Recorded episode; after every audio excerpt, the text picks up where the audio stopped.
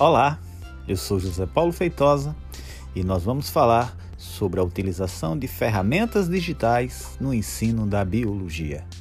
Fique conosco até o final.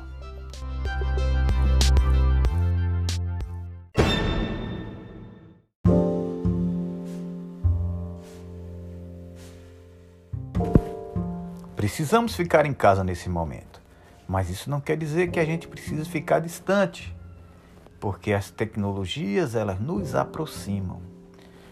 Já é comum a sala de aula estar presente em muitos ambientes diferentes daqueles ambientes tradicionais, simplesmente do espaço físico. As salas de aulas elas estão nos ônibus, no transporte escolar, nos carros, quando as pessoas estão viajando, em seus escritórios, em suas casas.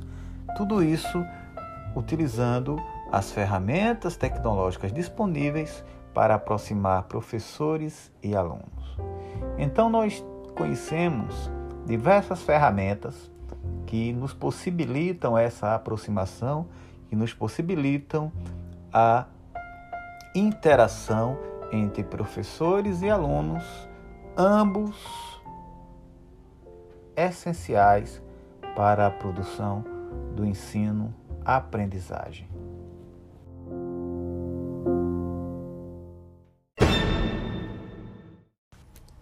Olá, eu sou José Paulo Feitosa e nós vamos conversar sobre biologia em podcast. Fique conosco até o final.